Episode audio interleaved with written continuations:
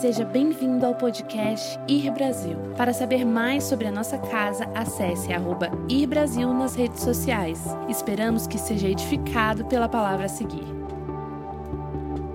Quantos aqui querem ser assertivos nesse ano? Se tem uma coisa que Deus deseja para as nossas vidas é que a gente seja assertivo. Semana passada eu falei sobre distração, para a gente começar o nosso ano focado. E eu, eu, eu não sei você, mas o meu desejo é que os nossos passos sejam seguros e assertivos nesse ano de 2023. Que a gente foque no que a gente deve focar, que a gente se concentre naquilo que a gente deve se concentrar. Por quê? Porque existem muitas distrações por aí. A gente está sendo puxado de um lado para o outro o tempo inteiro. E eu, essa, essa noite, eu, eu dormi bem cedo ontem à noite, acho que foi a noite que eu dormi mais cedo nos últimos dez anos da minha vida. E eu acordei 4 horas da manhã, quando acordei 4 horas da manhã, eu já tinha uma mensagem pronta, preparada, aquela que você vem preparando durante a semana, recheada de versículos, aquela mensagem que você fala, uau, eu estou acreditando nessa mensagem, vai pegar. Sabe quando você vai acreditando? Eu vim acreditando até ontem, até hoje de manhã, 4 horas da manhã, quando eu acordei. E quando eu acordei, eu acordei com o Espírito Santo me falando: muda tudo. Você podia ter falado na segunda-feira. Por que domingo? E eu comecei a escrever uma mensagem. Na verdade, eu tenho aqui mais de 1.400 mensagens aqui no meu, no, meu, no meu computador. E, na verdade, no iPad, que agora é do computador, que eu poderia pregar qualquer uma delas, mas o Senhor me acordou e começou a me dar uma mensagem. A mensagem era o seguinte: o que é o principal? O que é o principal? Alguém abre o teclado aqui para mim? Léo. Me ajuda, Léo. Ok. E a mensagem, ela fala sobre aquilo que é o principal. No meio de todas essas distrações que nós estamos vivendo, o Senhor estava me puxando para falar para vocês essa noite sobre o que é o principal. O que realmente nós deveríamos focar, o que realmente nós deveríamos dedicar à nossa história, à nossa vida.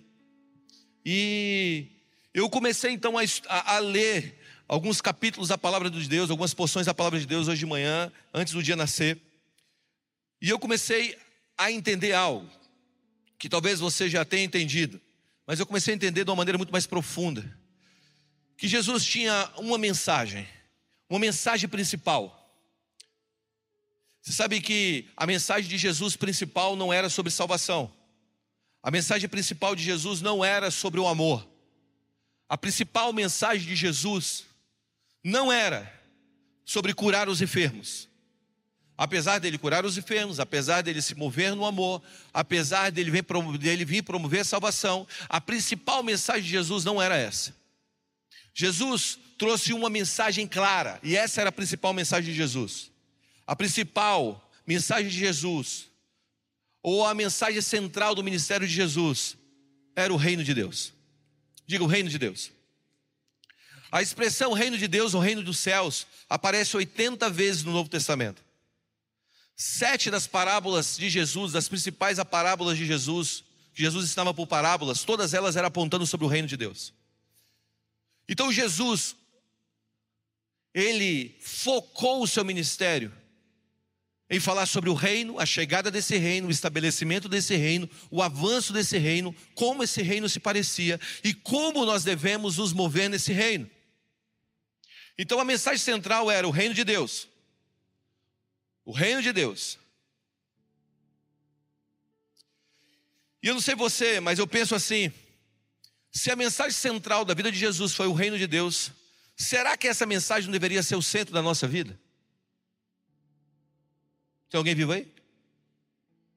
Se Jesus, se Jesus colocou como a mensagem central do seu ministério o reino de Deus, será que eu não deveria colocar o reino de Deus como o centro ou a mensagem central da minha vida? Em Cristo ou a partir de Cristo, pregando o reino para essa cidade, para essa cidade, dessa cidade, para essa nação e dessa nação, para as nações da terra.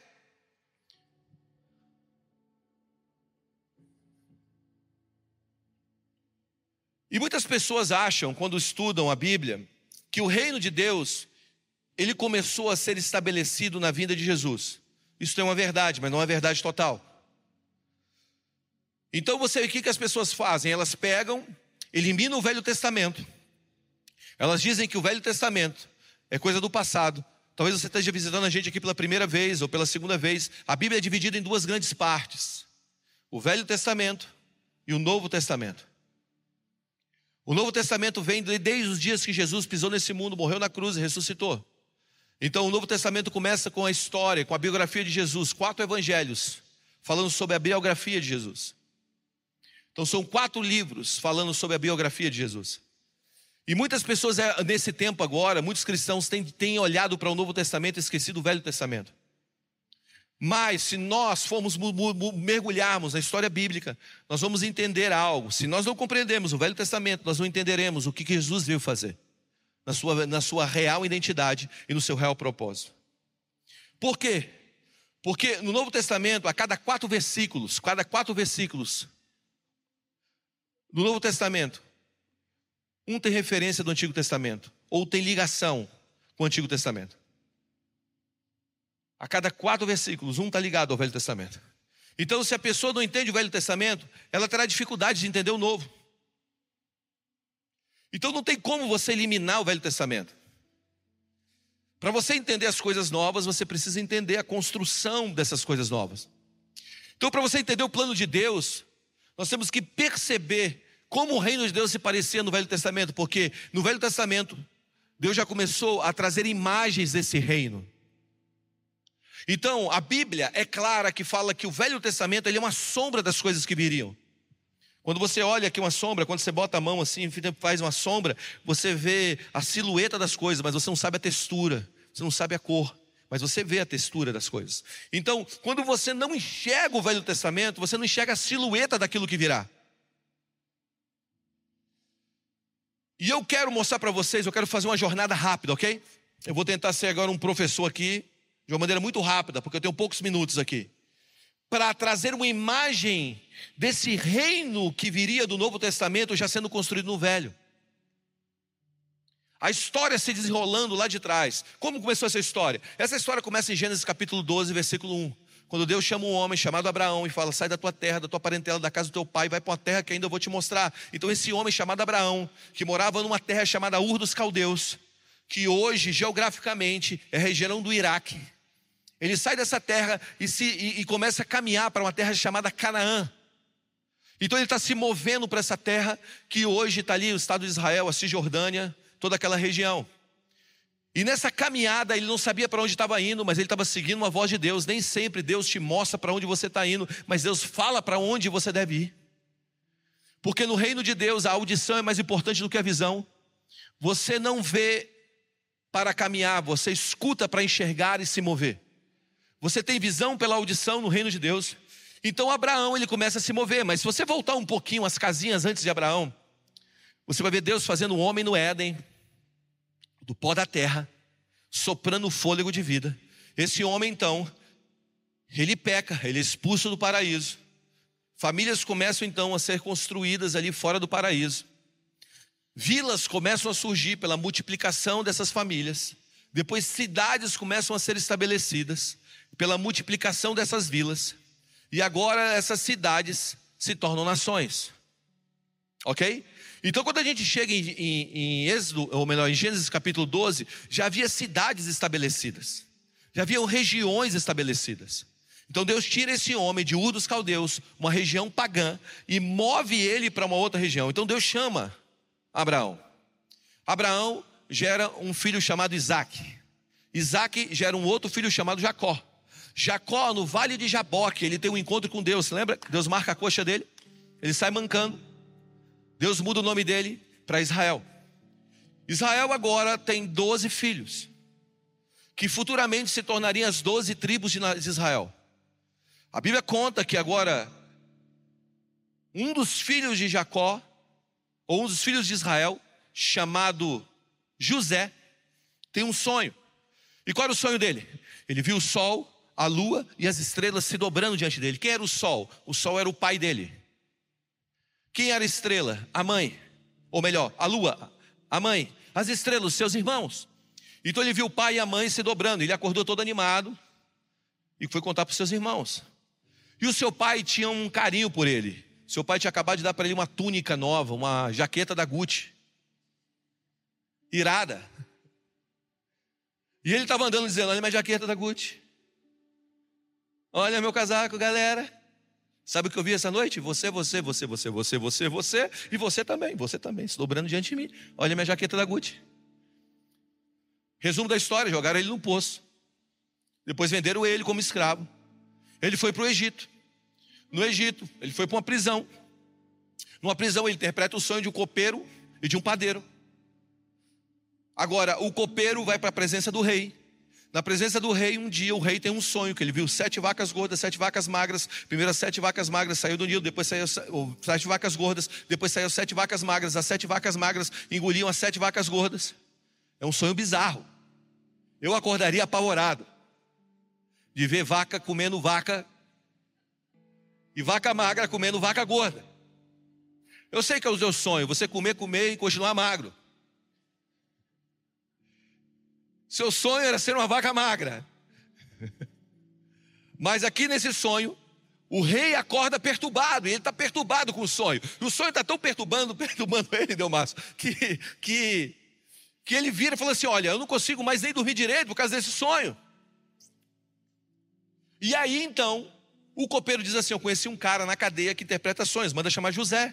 José vem e fala bem assim: Olha, o negócio é o seguinte: essas sete vacas gordas são sete anos de fartura, essas sete vacas magras são sete anos de, de, de seca. O que você precisa fazer? Você precisa agora trabalhar para que nesses sete anos você junte alimentos para os sete anos de escassez. E assim então o rei promove, o segundo homem do reino. José então começa a reinar o reino, começa os sete anos de vacas magras. Ele juntou nos sete anos de vacas gordas, os primeiros sete anos, eles juntaram alimentos, eles construíram celeiros, eles produziram uma estrutura.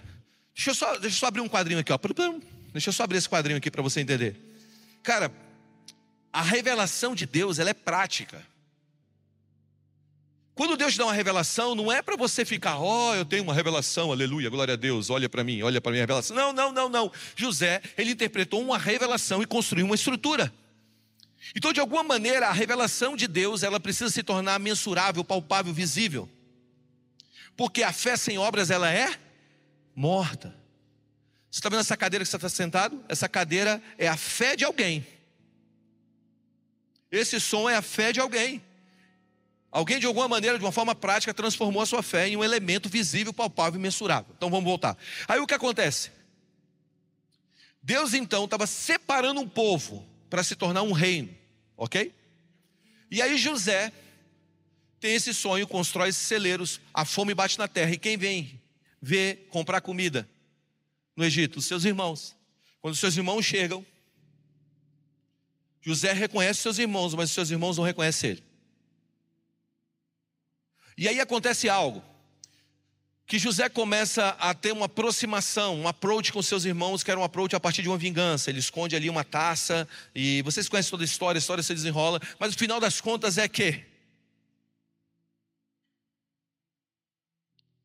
os seus irmãos ficam com ele no Egito, porque os seus irmãos agora pedem perdão, ele pede perdão também para os seus irmãos, há uma reconciliação. E os seus irmãos, junto com a família, vêm para o Egito. Foi assim que o povo chegou no Egito. Veio um grupo mais ou menos de 70 pessoas, junto com Jacó e os seus outros 11 irmãos. Então eles vêm, um grupo mais ou menos de 70, 80 pessoas vem para o Egito. E anos se passam e eles se tornam 3 milhões de pessoas. Êxodo capítulo 2 diz que surgiu um novo faraó no Egito que não conhecera José. E esse faraó agora começa a oprimir o povo. Então eles saíram de 70, foram para 3 milhões. Eles estavam com medo agora daquele povo se levantar, se e começar a oprimir e tomar o Egito. Então eles começam a oprimir, oprimir, oprimir. E aí Deus levanta um homem chamado Moisés. Esse homem chamado Moisés, ele se torna então o libertador. Ele arranca aqueles 3 milhões de pessoas, todo mundo, todo mundo aqui conhece a Páscoa. Ele sai no dia da Páscoa, o cordeiro é morto, o sangue é passado sobre os umbrais, eles se movem, eles estão indo para uma terra prometida. Qual a terra prometida? A terra prometida que começou e que se tornou prometida e que foi traçada e caminhada por Abraão a partir de Gênesis capítulo 12, versículo 1. Então esse homem agora, chamado Moisés, leva o povo, e no versículo 19, em Êxodo 19, no versículo 4, o Senhor chama Moisés para uma conversa. Ele diz o seguinte: Você tem visto o que eu fiz com os egípcios? Como vos levei sobre as, sobre, as, sobre as asas das águas e fiz vocês chegarem até a mim aqui. Agora, pois, olha o que Deus fala. Se diligentemente ouvires a minha voz e guardares a minha aliança, então eu serei, então vocês serão a minha propriedade pe peculiar dentre todos os povos da terra. Ele está falando, eu vou separar um povo que será exclusivo meu, porque toda a terra é minha. E no versículo 6 ele aprofunda esse entendimento, ele diz o seguinte: Vós me sereis reino de sacerdote. O que, que, que, que aquele povo se tornaria para Deus? Diga reino. Diga reino. Reino de quê? De sacerdotes e nação santa. São essas palavras que falaram aos filhos de Israel. Então, quando nós batemos no em Êxodo 19, no versículo 4, nós vemos o desejo de Deus de separar um reino, separar um povo para ser um reino, para ser uma expressão da sua vida, uma expressão do seu entendimento, uma expressão dos seus valores, uma expressão da sua vontade para o mundo. Quem era esse povo? Israel. Israel era o povo escolhido. Israel foi escolhido por Deus para ser o quê? Uma nação santa, um reino de sacerdotes. E no versículo 5 ele coloca uma condição para que isso aconteça. Qual é a condição? Ele diz assim: a condição é que você deve guardar os meus mandamentos e todas as minhas promessas. A condição para você se tornar um reino de sacerdote e para ser uma nação santa, você precisa guardar os meus mandamentos. E ele continua se aprofundando. Ele diz o seguinte: olha, além de guardar os meus, os meus mandamentos, vocês têm que ouvir diligentemente a minha voz. E aí sim vocês vão se tornar esse reino. Então, toda promessa de Deus e todo desejo de Deus tem uma cláusula. Deus te promete, mas tem uma cláusula. E a cláusula é: se você ouvir diligentemente a minha voz, nesse caso, e ser obediente ao que eu estou te dizendo, é isso que você vai se tornar. Está comigo? O que eu quero propor para você? Que Deus tem promessas para a tua vida, Deus tem planos para a sua história. Mas muitas pessoas não vivem os planos, por quê? Porque não andam nas cláusulas. Está comigo? E aí você tem promessas, você fala assim, Guga, eu nunca vivo as promessas do Senhor. É impressionante, porque eu já recebi tantas. Presta atenção, você precisa ser diligente com aquilo que Deus te prometeu. Amém? Você precisa ser intencional com as palavras de Deus. E aí, o que acontece? Deus estava prometendo esse povo o quê? Vocês terão o meu DNA. Vocês serão um povo meu. Vocês serão a minha expressão para o mundo. Vocês serão a expressão da minha vontade, do meu querer, do meu desejo para as nações da terra. Vocês não serão um povo qualquer. Vocês serão esse povo. Assim Deus tinha um plano para Israel como nação. Como nação. Escuta o que eu vou te dizer. Deus tem um plano para a tua vida, mas Deus também tem um plano para essa cidade. Deus tem um plano para a tua vida, Deus tem um plano para essa cidade, mas Deus também tem um plano para essa nação. Porque Israel é chamado primogênito, mas ele não é o unigênito. Deus tem um plano para a tua vida, Deus tem um plano para essa cidade e Deus tem um plano para essa nação. Então o que acontece? Deus tem um plano para o Brasil. Qual seria o plano de Deus para o Brasil? Muitas poucas pessoas estão perguntando isso, porque elas estão literalmente enfiadas em si próprio. Então, cada tribo de Israel tinha uma identidade própria, mas quando eles se juntavam, eles se tornavam uma nação. Está comigo? E aí então Moisés, ele fracassa no seu papel de entrar na terra. Deus levanta um outro homem chamado Josué, tá? Você está vendo a história da construção do reino, ok? Deus levanta um homem chamado Josué. Josué, então, ele atravessa o Jordão, entra na terra. E ele se estabelece na terra. Anos depois surge um profeta, um profeta chamado Samuel. Você está vivendo ali o tempo dessa transição, juízes, profetas, para chegar aos reis. Então você está vendo essa transição, essa tensão. Aí Deus levanta um profeta. Esse profeta, então, ele começa a ser um legislador sobre Israel.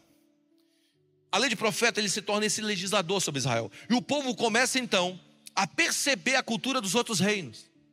E ele percebe que todos os outros reinos tinham um rei. E eles começam a dizer: queremos o rei, queremos o rei, queremos o rei. E o profeta, que era a boca de Deus, ele falava: Olha só, Deus separou vocês para ser diferente, mas vocês querem ser iguais. Deus separou vocês para ter um rei que não é um rei visível aos seus olhos. Eu sou o rei sobre vocês. Mas nós queremos o rei, queremos o rei. Então, Josué, ou melhor, Samuel diz o seguinte: tá bom, vocês terão um rei.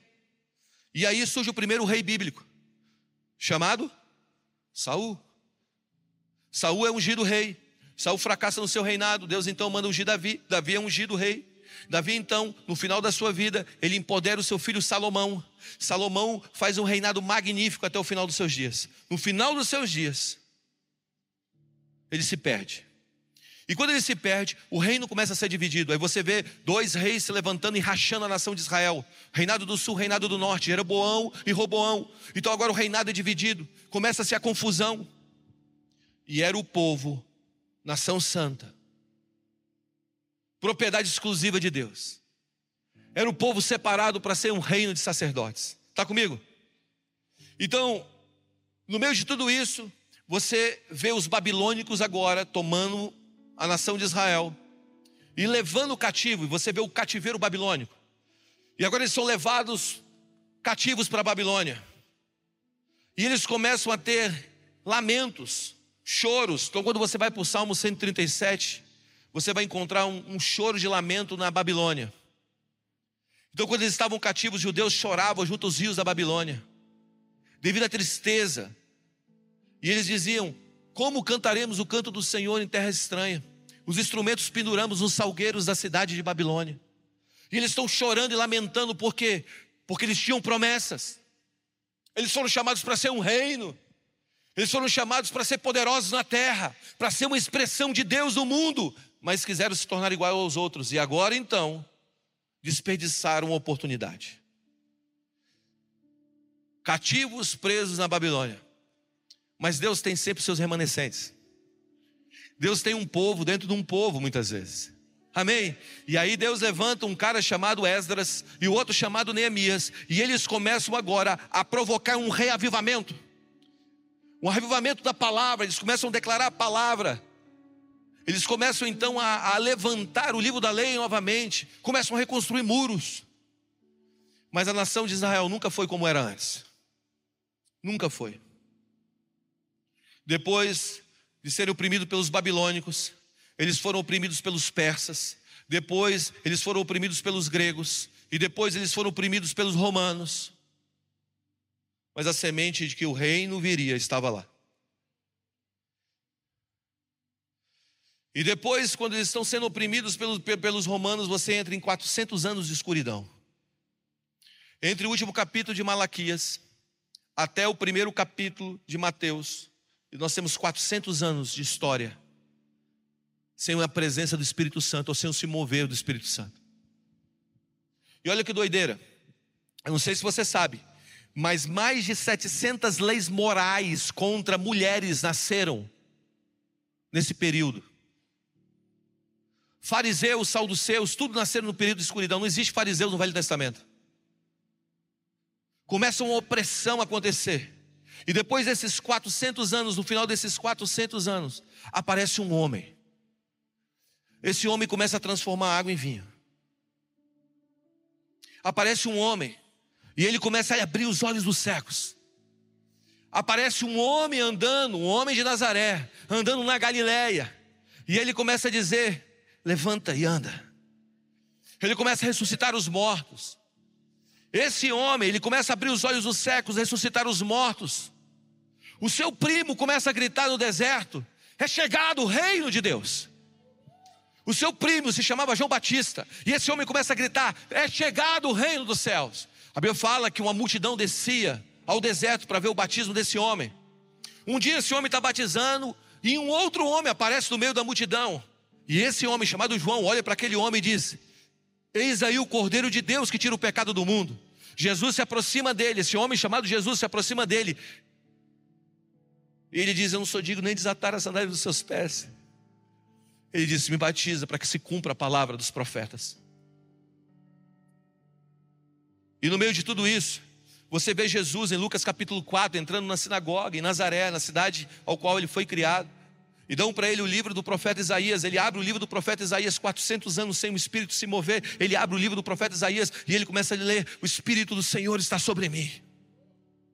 Porque ele me ungiu para pregar as boas novas aos povos, ele me enviou para proclamar a liberdade aos presos, a recuperar a vista aos cegos, para dar liberdade aos oprimidos e a proclamar o ano aceitável do Senhor. Então ele fechou o livro, devolveu o assistente na sinagoga, todos estavam com os olhos fixos nele, diz a palavra. E ele começou a dizer: Hoje se cumpre essa escritura. A escritura que vocês acabam de ouvir. Todos falavam bem dele, admirados das palavras dele.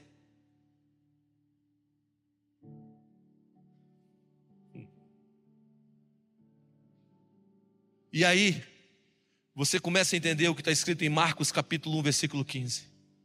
O tempo está cumprido, ou o tempo cumpriu, o reino de Deus chegou. Arrependei-vos e crede no Evangelho.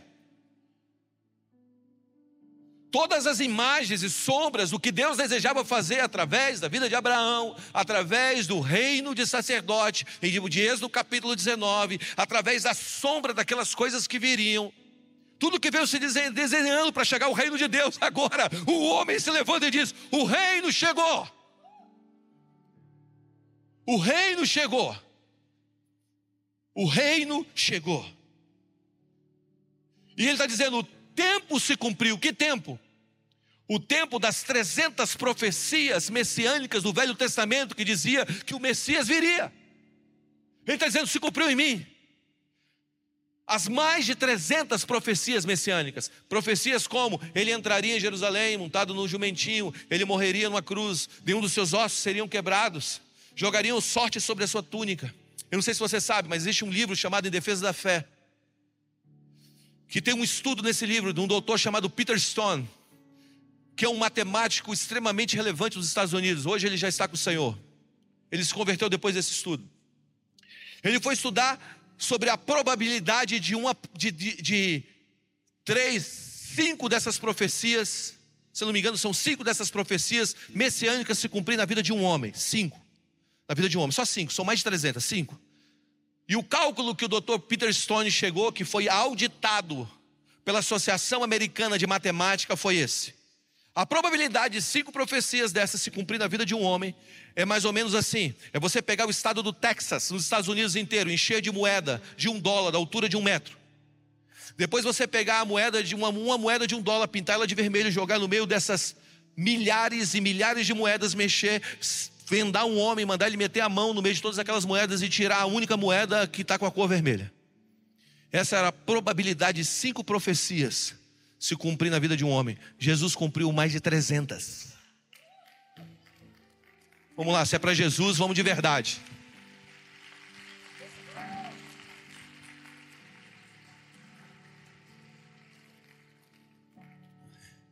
E esse homem,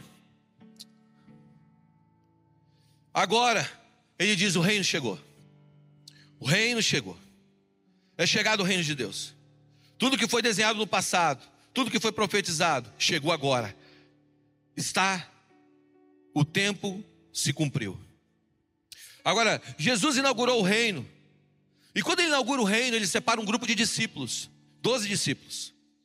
E quando ele separa esse grupo de doze discípulos, ele empodera esses homens como representantes do seu reino. Ok? Como representantes legais do seu reino. Por isso, quando vai, você vai para Mateus capítulo 16, do versículo 18, depois de Pedro perguntar, depois de Pedro dizer que, que ele era o Cristo, o Filho de Deus vivo, Jesus diz assim para ele no versículo 18: Bem disseste, Simão Barjonas, porque foi carne e sangue que te revelou, mas foi meu Pai que está no céu. Pedro, tu és pedra, e sobre essa pedra edificarei a minha igreja, e as portas do inferno não prevalecerão contra ela. Digo, sou, digo isso a você: dar-te a chave do reino dos céus. A chave do reino dos céus. O que ligares na terra terá sido ligado nos céus, e o que desligares da terra terá sido desligado dos céus. Pedro é o representante da igreja. Então Deus empoderou, ou Jesus empoderou a igreja de uma chave do reino. Quem é o representante do reino, então, nos dias de Jesus? Os doze discípulos. Quem é o representante do reino de Deus nos nossos dias? Diga eu. você entende o que você representa? Você representa essa autoridade dos céus, desse reino, o evangelho que Jesus pregava da mensagem que Jesus pregava. Se você é um discípulo de Jesus, Eu quero dizer para você que você carrega a mensagem do reino de Deus.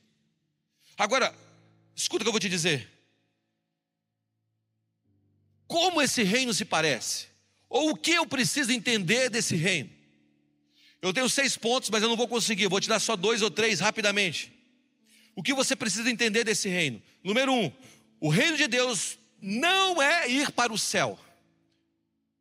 O reino de Deus não é um plano futuro. Quando você ouve reino de Deus, o reino dos céus, muitas vezes você acha que um dia, quando você morrer, você vai para esse lugar chamado céus, onde os anjinhos estão lá te esperando, e aí o Senhor vai dizer: Entrai, servo, bom e fiel. Sim, um dia nós viveremos isso, mas o reino que está sendo proclamado por Jesus aqui, que chegou, ele não estava falando desses céus, como eu sei disso. Quando eu leio o Evangelho de Mateus, o Evangelho de Mateus, quando você lê o Evangelho de Mateus, você tem que entender algo, você tem que ter algo no teu radar, na tua mente, ok? Para você entender o Evangelho de Mateus. O Evangelho de Mateus foi escrito para os judeus, ok? Tá comigo? Foi escrito para os judeus. Os judeus tinham algumas práticas que ainda tem hoje, que elas são bem peculiares. Uma delas é não falar o nome de Deus. Você não vai encontrar um judeu falando o nome de Deus. Você não vai encontrar um judeu escrevendo o nome de Deus. Era tão importante para eles não falar o nome de Deus, porque eles pegavam o texto lá de, dos Dez Mandamentos que diz para você não pronunciar o nome de Deus em vão, ou não falar o nome de Deus em vão, eles levam isso ao pé da letra, que quando eles estavam escrevendo algo com a pena, quando chegava o nome de Deus, eles tiravam aquela pena que eles estavam escrevendo, pegavam uma outra pena e colocavam as iniciais do nome de Deus. Ok? Por quê? Porque eles não falavam o nome de Deus. Por isso, quando você lê o Evangelho de Mateus, você vai encontrar a palavra reino dos céus, e não reino de Deus. Porque eles não usavam o nome de Deus. Só que isso traz uma confusão. Porque quando a gente ouve reino dos céus, a gente pensa que é o reino do, do céu, o lugar que a gente vai. Está comigo? Só que o que nós precisamos entender é que Jesus e João Batista não estavam falando, não era que era, que era o reino no céu. O que ele estava dizendo? que era o reino que vem do céu. Não era o reino no céu, era o reino que vem do céu. Fica comigo. Como eles usavam o nome de Deus, eles não estavam dizendo, ó, nós vamos para o reino que fica no céu. Não, não, ele estava dizendo, é chegado o reino de Deus. O que ele estava dizendo, esse homem chamado Jesus Cristo agora está trazendo o reino que vem do céu para a terra. Por isso, quando Jesus nos ensina a orar, ele diz: Venha a nós o teu reino. Ele não está dizendo, vamos até o reino de Deus. Ele está dizendo, venha a nós o teu reino. Está comigo? É mais ou menos assim. Deixa eu te dar um exemplo. Faz de conta que você conhece o Francisco. O Francisco da Espanha. Tá? Você conhece o Francisco da Espanha. O Francisco pode ser da Espanha, mas não significa que ele está na Espanha. Então você fala bem assim: olha, olha, eu conheço. Sabe o Francisco da Espanha? Mas o Francisco da Espanha, ele pode estar morando no Brasil. Ele é da Espanha, mas não significa que ele está na Espanha. Então, quando você falava o reino dos céus, ele é do céu, mas não significa que era o céu. Pegou? Está comigo? Então, a primeira coisa que eu quero que você tenha no radar é que o reino de Deus não é um plano futuro e não é um lugar para onde você vai, é um lugar que Jesus inaugurou. É uma estação que Jesus inaugurou. É um tempo que Jesus inaugurou. Porque aí nós entramos no segundo. Porque o reino de Deus não é um lugar, ele é um tempo. Já viu o reinado do rei, sei lá, Henrique, coração de leão. O, no tempo do rei Henrique. O que, que significa? Que foi o tempo que ele esteve reinando, não é isso? Quando você fala, olha, no reinado do rei Emanuel, é o reinado, era o tempo que aquele rei estava, na, ele estava reinando. Agora, uma coisa que você precisa perceber sobre o reino de Deus, que o reino de Deus ele não é um lugar, ele é um tempo que foi estabelecido. Ele não é apenas um lugar, ele é um tempo que foi estabelecido. Agora, algo que você precisa entender é o que Daniel disse. Daniel disse que viria um reino e esse reino nunca mais teria fim. E o avanço desse reino nunca mais pararia. O que eu quero propor para você nessa noite, que quando o reino foi inaugurado como tempo no nascimento de Jesus Cristo, na sua forma mais exata, esse reino não tem mais fim. Ele vai crescer, ele vai crescer, ele vai tomar cidades, ele vai tomar nações, ele vai tomar povos, ele vai tomar tribos, ele vai tomar etnias, porque o reino de Deus não terá mais fim. Porque eu, por, por, por que eu acredito nisso? Porque eu acredito naquilo que está escrito em Mateus capítulo 28, versículo 18, quando Jesus dizendo: Toda autoridade me foi dada no céu e na terra. Diga toda. Diga toda? É toda. Bill Johnson diz o seguinte: se Jesus tomou toda a autoridade no céu e na terra, significa que alguém ficou sem nenhuma. Então pare de empoderar o diabo. Pare de dizer: o diabo tem poder. Ele pode até operar em algum tipo de poder, mas ele não tem mais autoridade sobre a sua vida. E ele não tem mais autoridade aonde Jesus se estabelece. Que venha o teu reino sobre Brasília. Então, a primeira coisa que você precisa entender é que o reino é agora. Ou melhor, que o reino de Deus, que o reino dos céus não é apenas um plano futuro. O reino de Deus já começou. Desde os dias de João. Outra coisa que você precisa ter no seu radar é que nós precisamos entender se ele é agora ou depois. Existem versículos que apontam para agora e parece que existem versículos que apontam para depois. Lucas capítulo 17, versículo 21 diz assim: Não diga que o reino de Deus está aqui ou ali, porque o reino de Deus está aqui agora, em vocês. Lucas 17, 21. Agora, quando você vai para Mateus capítulo 14, versículo 43, parece que o reino é o tempo futuro. Porque ele diz: Então os judeus resplandeceram, então os justos resplandecerão como o sol, resplandecerão como o sol. No reino do seu Pai vindouro. Quem tem ouvidos para ouvir, ouça. Então parece que é plano futuro. Então o reino é agora ou amanhã? Esse é o paradigma do reino. Ele é agora e amanhã. Ele é presente hoje e no futuro. Ele é agora e amanhã. Por quê? Porque, se você esquecer tudo, não esquece isso. O conceito principal do reino dos céus é esse: do reino que você pertence. Onde o rei está, o reino se estabelece. Aonde o rei está, o reino se faz presente. Então, quando 2000 anos e 23, quando 2023 anos atrás, Jesus Cristo decidiu nascer no útero de uma virgem, ou navegar no útero de uma virgem, nascer naquela cidade, crescer no meio de homens, o reino de Deus veio com ele, porque é impossível você ter o rei e não ter o reino. Quantos aqui entregaram a vida a Jesus? É impossível você ter o rei e não ter o reino. O reino de Deus está em você e ele vai crescer a partir de você. O que significa? Significa que o reino que está por vir já pode ser vivido hoje. Então eu vou te dizer o tema da nossa primeira conferência que nós tivemos na, na história do Nova Geração. Você não precisa morrer para ir no céu. Você não precisa morrer para ir para o céu. O céu começa quando você entende que o Rei desceu do céu, habitou entre nós, o Emanuel, e hoje ele vive aqui. Você está comigo? Então, quando nós olhamos para o Velho Testamento, nós vemos sombras desse reino, nós vemos o tabernáculo onde o céu tocava a terra. Quando nós olhamos para o Velho Testamento, nós vemos então um povo tentando ser propriedade de, exclusiva para implementar esse reino. Mas quando nós olhamos para agora, para essa nova aliança, nós entendemos que nós fomos chamados pelos céus para implementar e para avançar com esse reino. O que eu quero te propor é que você é um embaixador do reino de Deus. Você é o representante do reino de Deus na terra. Você é a autorizada do reino de Deus nesse planeta. Você é aquele que proclama as verdades dos céus. Por quê? Porque a Bíblia fala claramente em Mateus capítulo 24, versículo 14: e esse evangelho do reino será pregado no mundo inteiro, a testemunha de todas as criaturas, então virá o fim. Também Marcos 16, 17 diz o seguinte: esses sinais acompanharão os que creem. Em meu nome expulsarão demônios, falarão novas línguas, pregarão, pegarão em serpentes, e se beber alguma coisa mortífera, não morrerão não se tirou falta de nada, nenhum mal irá tocá-los. E se puserem as mãos sobre os enfermos, eles serão curados. O que é isso? Isso é a expressão do reino de Deus através da igreja. A pergunta clássica é: no céu tem doentes? Que venha a nós o teu reino. No céu tem aflição? Que venha a nós o teu reino. No céu tem maldade? Que venha a nós o teu reino.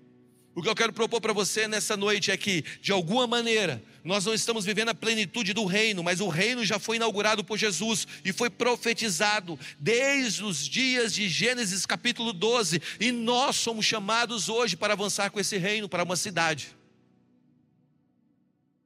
Como eu faço? Como eu faço uma empresa que reflita o reino? São boas perguntas a se fazer.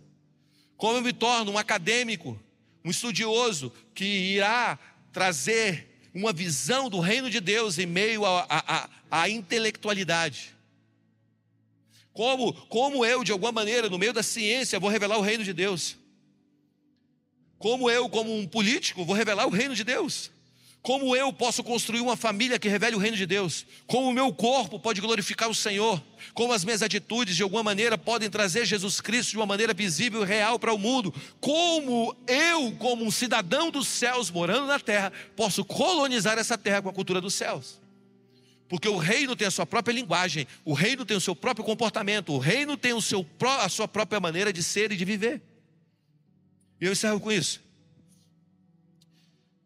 O Brasil foi colonizado pelos portugueses. Os portugueses vieram para o Brasil. Eles então, lá em Cabralha, na Bahia, na região de Porto Seguro, eles olharam o Brasil e viram um monte chamado Monte Pascoal. Eles disseram: terra de Vera Cruz. Chegaram aqui na Páscoa. E assim o Brasil foi descoberto. A pergunta que eu quero te fazer é: qual a língua que você fala? Qual a língua que você fala? Português. Por quê? Porque de alguma maneira, quando os nossos colonizadores chegaram aqui, eles nos deram a língua deles. A nossa cultura, influenciada por Portugal, por quê? Porque de alguma maneira a colonização de Portugal trouxe consigo a sua cultura.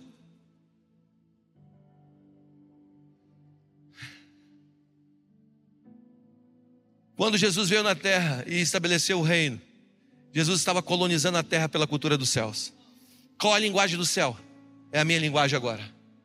Qual é o comportamento dos céus? É o meu comportamento agora.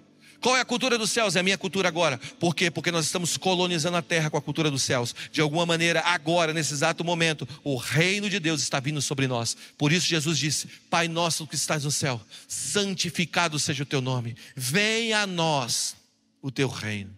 Seja feita a tua vontade na terra como ela é feita no céu. Na terra, como ela é feita no céu.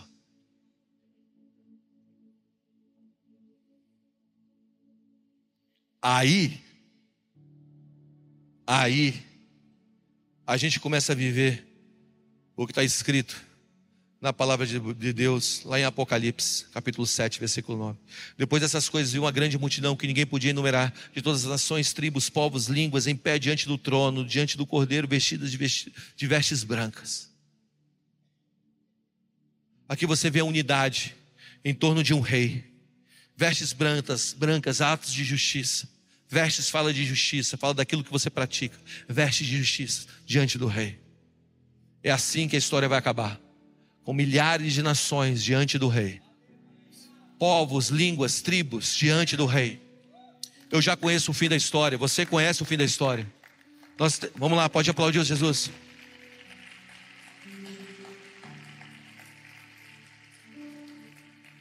Então, qual é a nossa linha de chegada? A nossa linha de chegada é Apocalipse capítulo 7, versículo 9 a 10. Essa é a linha nossa de chegada. Milhares de nações diante do rei. A Bíblia diz que ele vai separar as nações ovelhas das nações bodes. É nações, não é pessoas, nações.